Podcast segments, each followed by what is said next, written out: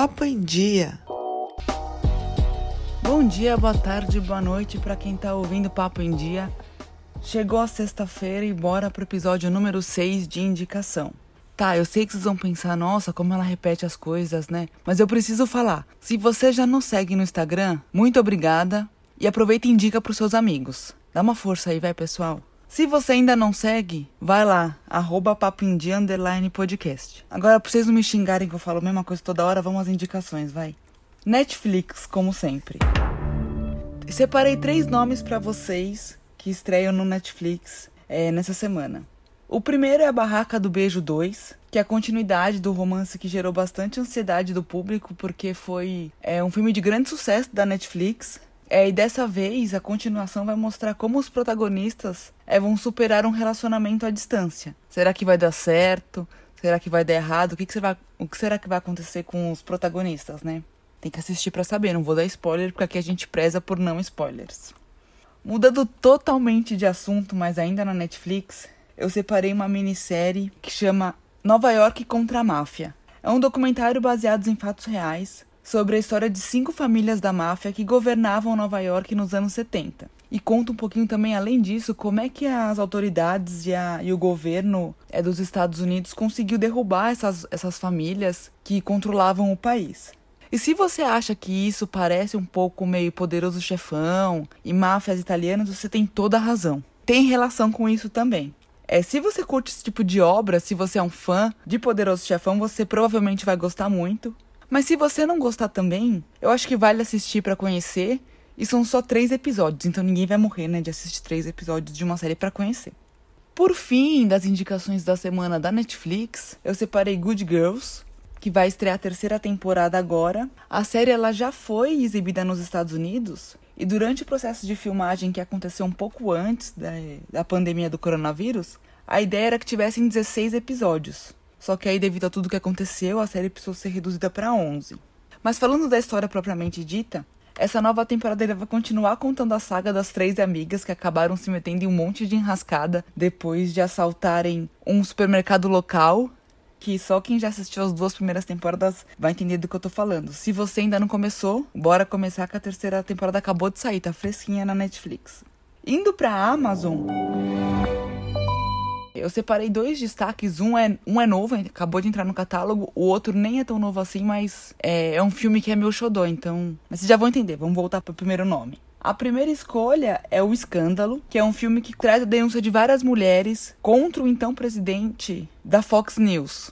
A história do filme conta como três mulheres conseguiram enfrentar e afrontar esse que era o líder de um dos maiores conglomerados norte-americanos de mídia. E assim, e esse trio de mulheres é composto simplesmente por Nicole Kidman, Charlize Theron e Margot Robbie, ou seja, né? Não preciso falar mais nada. O outro no filme que não é novidade é Green Book. É um filme que eu particularmente gosto muito, como eu já tinha adiantado. E eu fiquei muito feliz no ano passado quando eles venceram um Oscar de melhor filme. É um filme que eu tenho um xodó e traz uma reflexão muito bacana, que ainda é muito pertinente sobre a relação entre negros e brancos nos Estados Unidos, e ele mostra essa história por um lado um pouco diferente do que a gente está acostumado a ver no cinema. E além de ter vencido o prêmio de melhor filme no Oscar do ano passado, ele também venceu melhor roteiro original e melhor ator coadjuvante. E já que eu tô falando de Oscar, vamos pro Oscar desse ano, né? E eu não podia deixar de falar de Parasita. O filme está disponível no Telecine Play ou no Now, se você for assinante da NET. E o filme sul-coreano foi o grande destaque do Oscar desse ano. E de certa forma ele trouxe um pouco de surpresa, uma vez que a academia é sempre tão formal e tão conservadora, podemos dizer. Ele ganhou o prêmio de melhor filme, melhor roteiro original, melhor diretor e melhor filme internacional.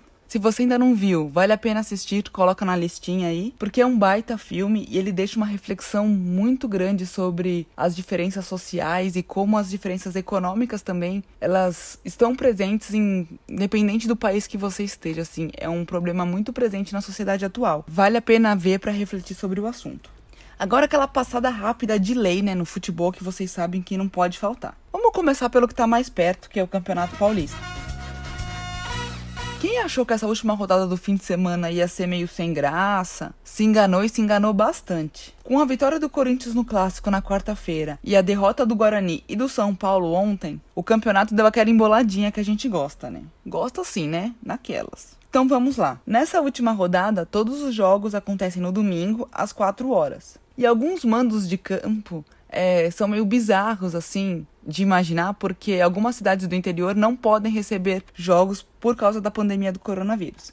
Então eles tiveram que fazer umas trocas de, de mandante. Na verdade, não troca de mandante, né? O mandante teve que jogar em outra cidade porque a cidade dele não poderia receber jogos. Pois bem, vamos lá. O Guarani recebe o São Paulo e complementando o que eu falei de mandos de campo bizarro, o Guarani manda o seu jogo na Vila Belmiro, porque Campinas não tá apta para receber jogo, e essa partida vai ser transmitida na Globo. E o jogo vale para os dois times. O tricolor briga pela liderança do grupo, o Bugre luta pela vaga na próxima fase, e o jogo ainda vale para o Corinthians. Ou seja, o Corinthians precisa que o São Paulo vença para poder sonhar com a vaga. Bizarro, né? É então. Já o Timão, falando nele, joga contra o Oeste em Barueri. Palmeiras enfrenta o Água Santa no Allianz e ainda briga pela liderança do grupo com o Santo André. O Santo André enfrenta oito anos no Canindé.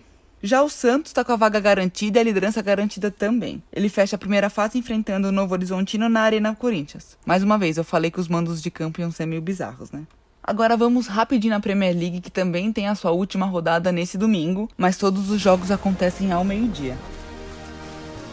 Eu acho que a grande partida dessa rodada é Leicester e Manchester United, porque os dois times brigam diretamente por vaga na próxima Champions e na Liga Europa.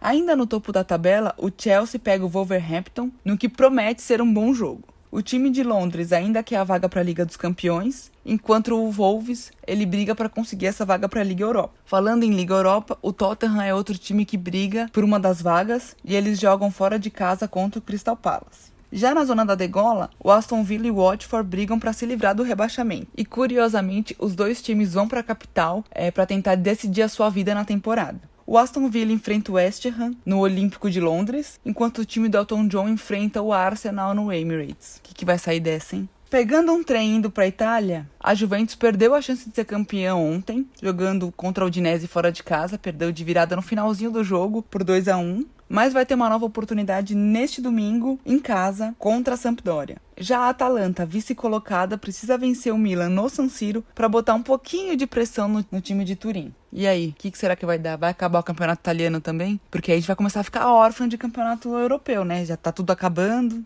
E só lembrando que eu já falei, infelizmente o campeonato italiano não tem transmissão no Brasil, então a gente fica acompanhando só pelos placares e pelos sites de esportes. Bom, é isso. Eu espero que vocês tenham gostado da dica. Se vocês tiverem algum comentário, crítica, elogio, sugestão, enfim, é, pode falar com a gente direto pelo Instagram, arroba podcast. Muito obrigada, até o próximo episódio. Um beijo, tchau.